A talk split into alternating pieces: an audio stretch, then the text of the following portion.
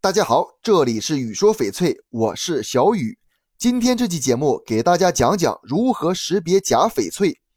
现在的翡翠行业呀，鱼龙混杂，注胶染色、玉髓冒充、石英岩染色这些造假手段层出不穷，许多新人朋友都被这些造假手段弄得晕头转向。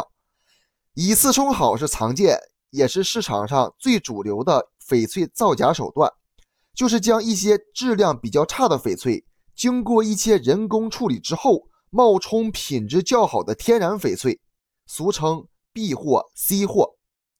市场中比较常见的处理方法主要有以下几种：一、漂白，是指使用化学溶剂将翡翠表面多余的杂质清除掉，让翡翠看起来更加的纯净和美观。二、填充。是用来掩盖翡翠中的裂隙，降低翡翠的脆性，增加翡翠的美感，提高售价。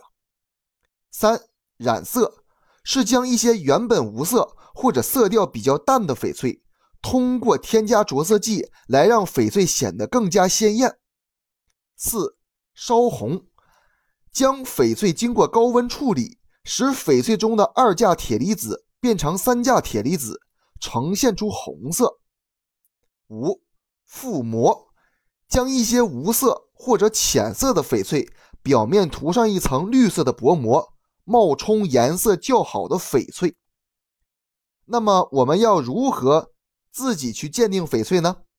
下面给大家支几招。第一，看，在阳光下观它的颜色，真玉透明，油脂光芒，斑纹自然。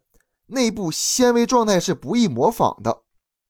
第二，听，天然翡翠的内部布局密度较大，真翡翠声音清脆，人造假翡翠声音发闷。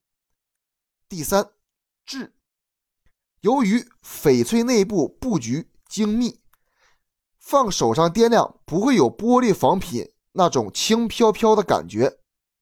第四，低。将一滴水滴在翡翠上，如呈露珠状，久不散开，就是真翡翠；水点很快消散的，则为伪次货。五证证书上一般都会有这块翡翠的所有信息，可以一一对应检查这些信息。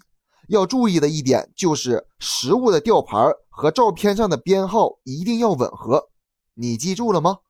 这期节目就给大家讲到这里了，喜欢我的可以下方关注，咱们下期节目见。